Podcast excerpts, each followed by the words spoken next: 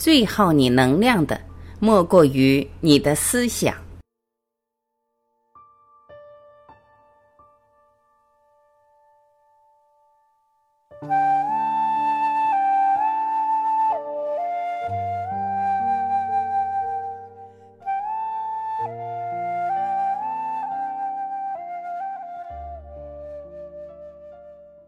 很多人都有体会，一坐下、躺下来，头脑里面就吵翻天，各式各样的声音和念头都有，很不容易静下心来，坐个十几分钟就坐不住了。深入一点来看，每一个念头、声音、想法都会分散你的能量，因为它们本质上就是能量，是你的能量。脑袋想的东西太多。有时你会体会到，如果某段时间你脑袋想的东西太多，脑袋一直转个不停的话，你会很累很累，因为你的能量被透支了，散布到了你脑袋里面无数事物当中去。同理，如果你生活中同时担心很多事物，牵挂很多事情，你会感到心力交瘁，体力透支。从另一个层面上看的话，你就会看到你身体和外部各种事物和人有着很多连线，而你正向他们源源不断的输送能量。所以你在完成一件很重要的事情、任务后，或者了结一段沉重的关系后，你会倍感轻松和愉快，因为你刚刚斩断了连线，把你的能量收了回来。想要冥想时头脑不吵，在数的层面上确实有无数方法，比如数数、关注呼吸、关注身体、念佛号、各种观想等等，而他们确实也会有所注意。但是你要清醒地认识到，本质层面上，正是你对自己自身能量的不由自主的滥用，才会导致你头脑那么吵。所以你可以看到一些心地纯净、无牵无挂的人，即便他们不懂冥想，一样能心如止水，能轻松愉快的生活，能够有着很高的能量振动频率。头脑是一转移工具，最能消耗你能量的，莫过于这些你担心的事情。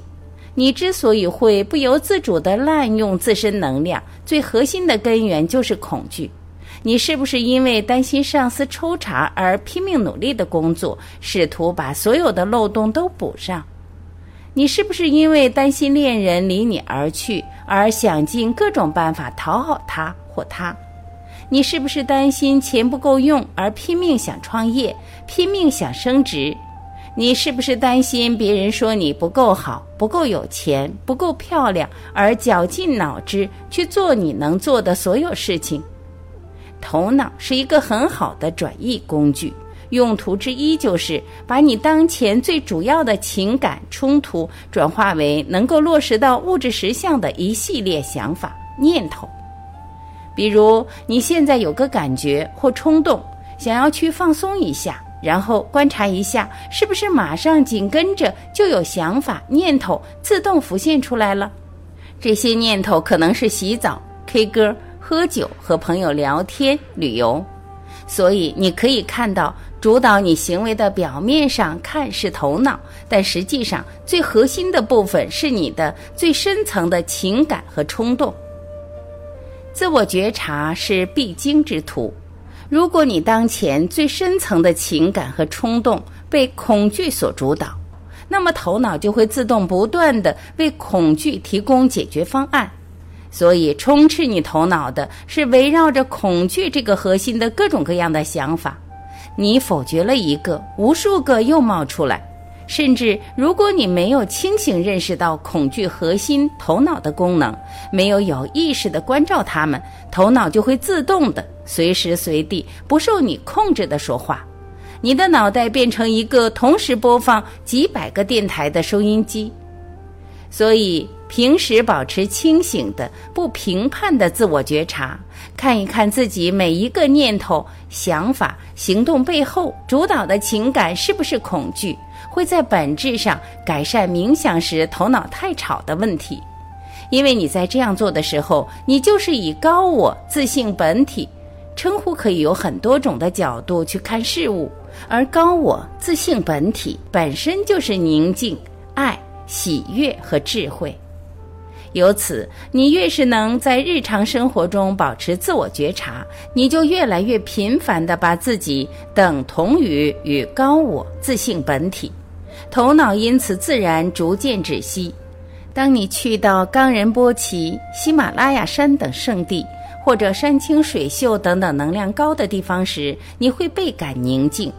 由此可见，能量高有助于一种更宁静的状态。因为宁静本就是高振动能量的一个面相或属性。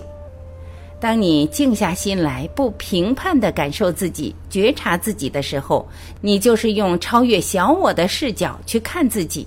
由此，你慢慢从小我转换为高我，而高我本身就是那无形无相的宁静、喜悦和智慧。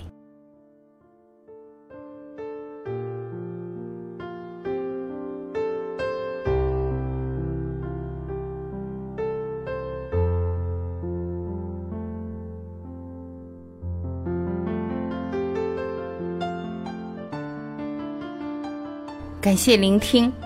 我是晚琪，我们明天再会。